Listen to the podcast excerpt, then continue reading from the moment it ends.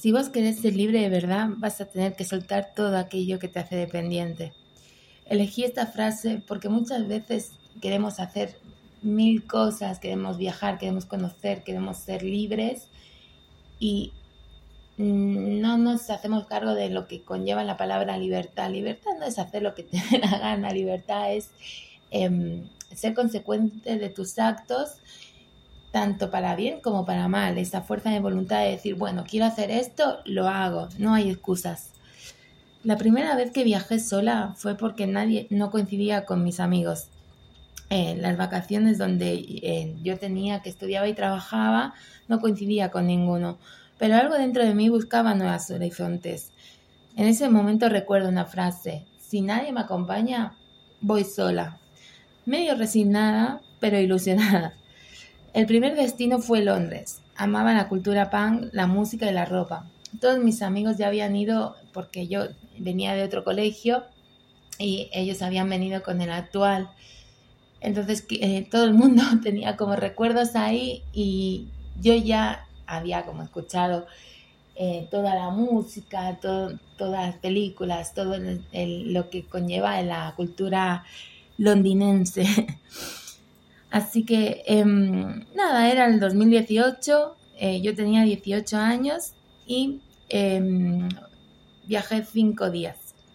No recuerdo estar nerviosa, iba, iba con mi cámara paseando por todo Londres em, como si fuera una maqueta, en una ciudad como si, estuviera dentro de una película. No tenía mucho dinero, ya que tenía 18 años y lo que tenía era lo poco eh, que había sobrado del vuelo y del hostel. Así que comía el desayuno gratis del hostel por la mañana y como salía a las 9 y volvía a las 10, me llevaba sandwichitos. Estuve cinco días comiendo sandwichitos y caminando por todo Londres. Eh, no quería irme a los lugares más conocidos ni conocer gente para compartir. Quería realmente perderme por las calles y empaparme de la cultura. Recuerdo ir con un mapa y todos los apuntes que yo había em, apuntado los días anteriores para conocer y solo lo, lo tomaba cuando realmente me sentía lejos. Eso se repitió en mis siguientes viajes. Apuntaba todo como si tuviera que conocerlo un poquito antes y después dejaba la improvisación. Y la improvisación era mejor que cualquier cosa. Em, ahí, ahí tenía una metáfora. Solo ahí lo aplicaba. El vivir en el ahora, disfrutando de cada cosa que me envolvía sabiendo que solo tenía cinco días para estar ahí. No me, no, me importaba dormir en una cocheta con siete personas en la habitación, ni, ni poder, ni no poder eh, comprarme eh, recuerdos o, o cosas eh, típicas de Londres, ni el tiempo que tenía al día, ni el caminar cuadras y cuadras por toda la ciudad. No me importaba nada más que no fuera plasmar todo eso en mi memoria como recuerdo y por ende vivirlo con probabilidades de sorpresa. En mis siguientes viajes fue algo así. Cuando comienzas a viajar sola o acompañada, pero con esa visión, se convierte en algo más que tachar eh, lugares de una lista. No siempre vives cosas lindas, pero te pones a prueba y empiezas a tener un identificador en encontrar un equilibrio entre estar atenta y dejarte llevar. Aprendes a escuchar tu instinto de supervivencia, no el que sale de la mente, porque obviamente estás viviendo cosas que no conoces y estás en un lugar que no conoces, sino desde el corazón. En París pasé la primera noche con fiebre. En los viajes siempre me costaba dormir, pero aún así em, eh, em, caminaba por toda la ciudad. Ese, ese primer día como no tenía dinero, como todos mis primeros viajes, en vez de subir por el ascensor de la Torre Eiffel, subí caminando las escaleras. Em, me entró vértigo y como estaba sola, al llegar, eh, al bajar, eh, me fui directamente al hotel y esa noche mi cuerpo lo, lo, lo resintió. En Berlín también pasé una situación extraña. Em, la primera, cuando llegué al aeropuerto, yo tenía que ir al hostel que estaba un poquito más lejos de lo normal. y había obras en el metro y en autobús. Eh, casi todo estaba en alemán y yo solo sabía inglés y la gente la verdad que era un poco fría en Berlín.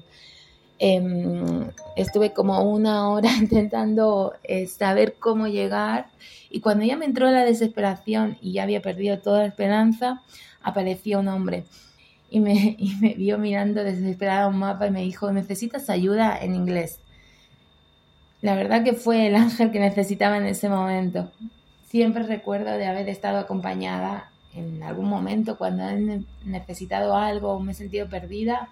Siempre he encontrado alguna persona que sin pedir ayuda o, o aparecer en el momento oportuno me ha llevado a donde tendría que estar.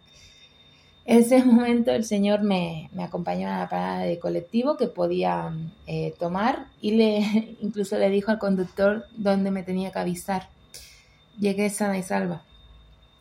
Los días en Berlín, la verdad que no fueron tan diferentes. Estaba acostumbrada a ir a charlar con la gente y la verdad que todos iban como muy a lo suyo.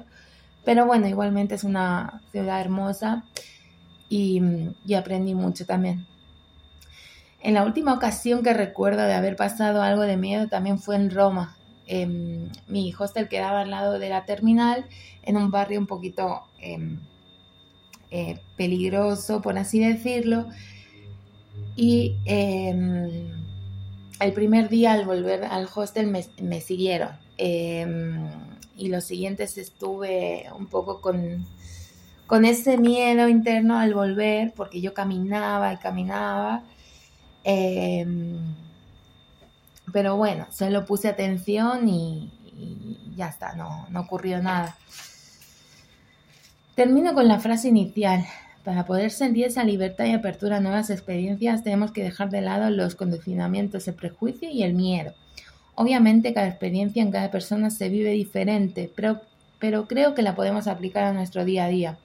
Prueba a ver con otros ojos el lugar y las personas donde resides, como si solo tuvieras cinco días para disfrutar de eso, como si fuera la primera vez en estar en ese lugar, como si no hubiera tiempo ni excusas para experimentar todas las posibilidades que tienes en ese lugar.